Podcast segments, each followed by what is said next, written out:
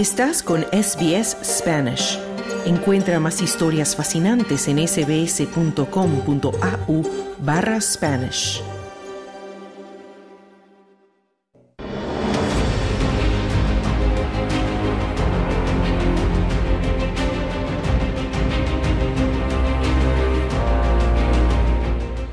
La Corte de Constitucionalidad de Guatemala ordenó garantizar la juramentación del presidente electo, el opositor Bernardo Arevalo, al acoger un recurso de amparo contra las maniobras de la Fiscalía destinadas a impedir que asuma el poder el próximo 14 de enero. La máxima instancia judicial del país decidió combinar al Congreso a garantizar la efectiva toma de posesión de todo funcionario electo en el proceso electoral del 2023 conforme a los derechos de oficialización y validación de los resultados, según indicó en un comunicado la entidad. La resolución dictada un mes del cambio de mando exige entonces proteger la toma de posesión tanto del presidente como vicepresidenta Karen Herrera, de los 160 diputados, 340 alcaldes y 20 representantes al Parlamento Centroamericano electos en los comicios de este año. Y es que la Fiscalía, dirigida por Consuelo Porras, sancionada por Estados Unidos, que considera de ella una persona corrupta y antidemocrática, lanzó una remontada contra Arevalo después de que el socialdemócrata dio la sorpresa en junio al colarse al balotaje que ganó con amplio margen en agosto. A petición de la Fiscalía, el juez Freddy Orellana ordenó suspender al partido Semilla de Arevalo por presuntas ilegalidades en su conformación hace cinco años y luego los fiscales pidieron a la justicia quitarle la inmunidad al presidente electo para investigarlo por supuesto lavado de dinero y por daños en la ocupación de una universidad estatal en el 2022. El viernes pasado la Fiscalía había presentado otra investigación con supuestas anomalías en las elecciones por las que consideraba que éstas eran nulas. Paralelamente, el cuestionado fiscal Rafael Curruchiche pidió a la Corte Suprema levantar la inmunidad de la presidenta del Tribunal Supremo Electoral, Blanca Alfaro, para investigarla por todas las presuntas ilegalidades en los comicios. Sobre esta situación conversamos con el exdirector de inteligencia y actual escritor, analista y académico en Guatemala, Mario Mérida. Pues en, en Guatemala, como tú sabes y como suele ocurrir, se han establecido prácticamente dos grupos, digamos, contendiendo, como digo yo, por, por la verdad más que por la razón. Suele suceder que esto vino a consecuencia de la sorpresa que causó la elección de Bernardo Bernardo Arevalo y de la eh, licenciada Karin Herrera, digamos. En Guatemala se presagiaba una final entre Sandra Torres de la UNE y Edmond Mulet del otro contrincante. Sin embargo, la sorpresa fue que pasó a segunda vuelta Bernardo Arevalo y aún así se, se creía que, que no iba a haber posibilidad de que él ganara, digamos, la elección. Pero al final de cuentas, el voto favorable, digamos, para él fue contundente en relación con la otra opción, que era Sandra Torres de a partir de ahí se dieron una, una serie de situaciones que enrarecieron, digamos, el proceso. Uno fue eh, amenazas de muerte para el binomio electo, digamos, que tuvo que tener la intervención del presidente ofreciéndole la seguridad de las AAS para, para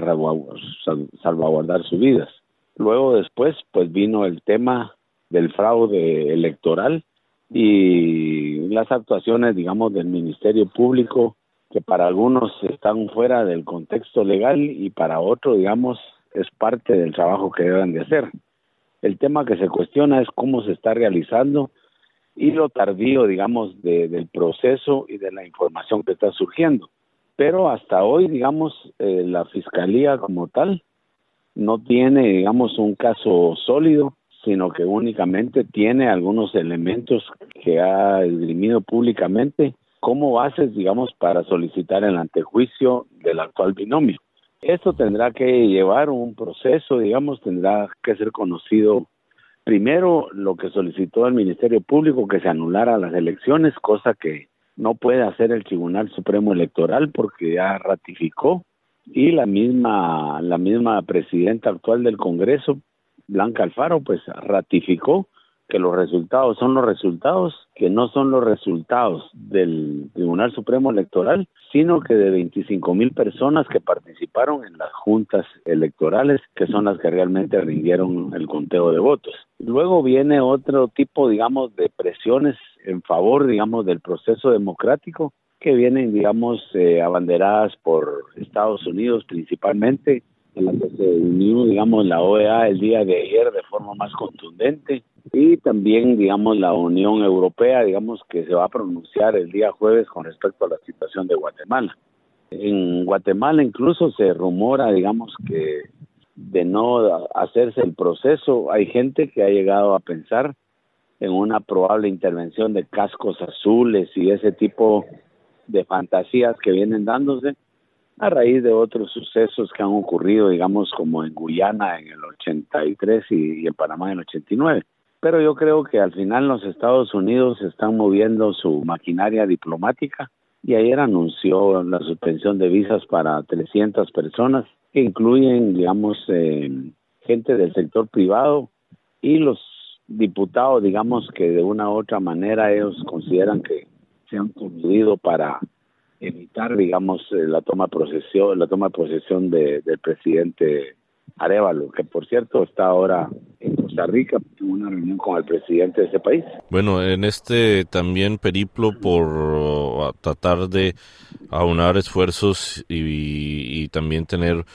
presidentes y mandatarios de la zona en apoyo a lo que está haciendo. ¿Qué significa esto para la política internacional de Guatemala, sabiendo que, como bien indicabas, Estados Unidos, pero también la Unión Europea y la ONU están en estos momentos atacando los esfuerzos las maniobras de la Fiscalía guatemalteca contra Arevalo y además el mismo Yamatei ha dicho que se va a llevar una transferencia de poder pacífica? Pues vea, eh, mira Carlos, yo creo que para Guatemala como país, digamos, es importante, digamos, este, estas situaciones que se están dando, siempre que al final de cuentas, tal como lo mencionó el presidente en un comunicado el día de ayer, se efectúe la transición el día 14 de enero a las 14 horas como, como se ha programado el, la transición porque Guatemala no deja de ser un, espacio, digamos, de valor geoestratégico para los Estados Unidos, con dos grandes temas que son la migración y el tráfico de drogas. Es por eso creo yo que hay una dinámica muy particular de Estados Unidos para Guatemala, porque prácticamente la guerra contra los carteles de la droga en México, el gobierno los, las tiene perdidos. Y eso, digamos, incrementa aún mucho más las vulnerabilidades de Estados Unidos y la circulación de, drogas, particularmente del fentanilo, digamos, en ese país. Y yo considero, digamos, que si todo se da como, como debe de darse dentro del proceso democrático, estos, estos posicionamientos de la comunidad europea, de la OEA y del propio Estados Unidos, pues se, se convertirán en apoyos materiales, digamos, para concretar una política de buena gobernanza y de comenzar a reparar algunos temas, digamos, de la, de la agenda política social que Guatemala todavía tiene. Bueno, una de las banderas de Arevalo, de hecho, es una lucha frontal contra la corrupción y eso ha, por supuesto, causado escosor en varios niveles de la sociedad en Guatemala. Y en ese sentido, ¿qué tan difícil realmente es luchar contra la corrupción, sabiendo que incluso en el pasado la CICIG, que fue este, este organismo encargado de enfrentar la corrupción, fue atacado y de hecho fue expulsado del país. Fíjate, Carlos, que yo creo que el, el, gran problema de la corrupción eh, reside precisamente en la calidad y los perfiles de los candidatos a ser funcionarios de todos los gobiernos. Creo que la, que la, que la corrupción se fue haciendo permisible y casi un estilo de vida, digamos, precisamente por la calidad de los funcionarios que han llegado, digamos, a ocupar los puestos administrativos. Por un lado, por otro lado, en el caso propiamente, digamos, de la aplicación de la de la justicia, también se han cometido, digamos, algunos excesos, algunas anomalías procesales que de una u otra manera han corrompido, digamos, el sistema y resulta que muchas de las acciones que tomó la, antigua CICIG al mando de Iván Velázquez, pues hoy son casos que se están cayendo por falta de sustancia, digamos, jurídica. Es decir, el proceso tiene que hacer de tal manera tan pristino y claro, digamos, para que no haya dudas de que se está actuando contra la corrupción. Yo creo que uno de los mayores riesgos precisamente del presidente electo es rodearse de un grupo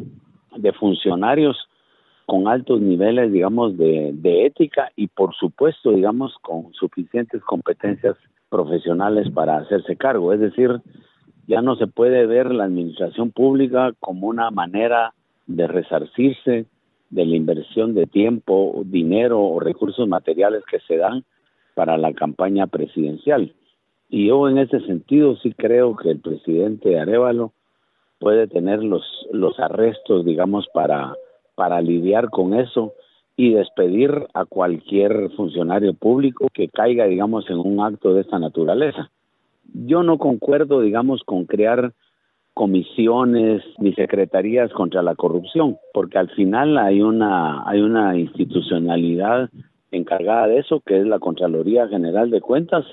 y el Ministerio Público el responsable de conocer esas denuncias. Creo que asumir eh, un cargo eh, creando, digamos, secretarías, direcciones o departamentos de la lucha contra la corrupción, pues no tiene sentido, aunque sí lo puede tener desde el Ejecutivo una política, digamos, de constitucionalización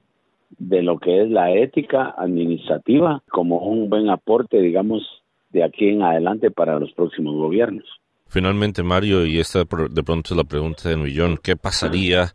eventualmente si la Fiscalía logra su cometido de parar el posicionamiento como presidente de Arevalo en Guatemala?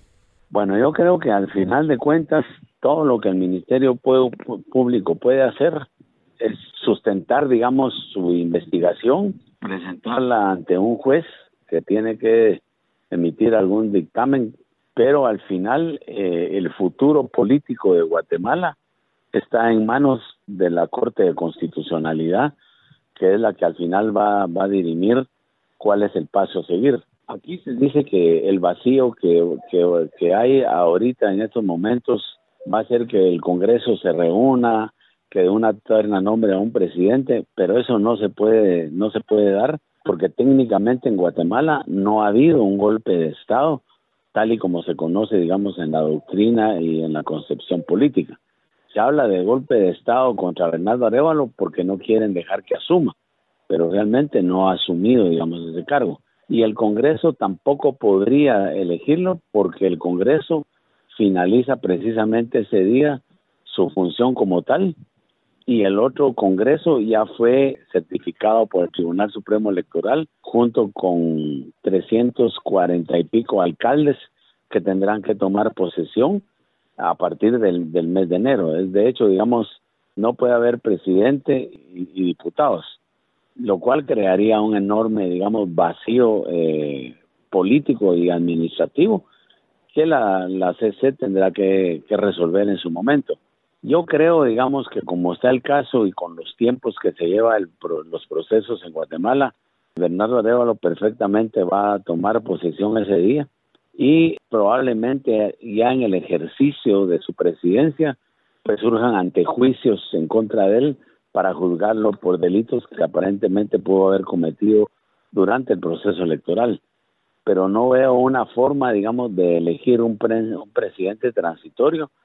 porque tampoco de las Fuerzas Armadas van a intervenir como en el pasado para hacerse cargo de una crisis temporal, digamos, para luego convocar elecciones y, volver de nuevo, digamos, al, proceso democrático. Eso se terminó en 1986 con la toma de posesión del presidente Cerezo. Bueno, y seguimos pendientes de lo que sucede en este último mes en trayecto a la posesión del presidente Bernardo Arevalo en Guatemala. Mario Mérida, escritor, periodista y profesor universitario, exoficial retirado, muchísimas gracias por haber conversado con nosotros aquí en SBS Audio. A ti, Carlos, y aprovecho para hacerte una buena Navidad y un próximo año próspero y exitoso en el campo que te desempeñas. Dale un like, comparte, comenta. Sigue a SBS Spanish en Facebook.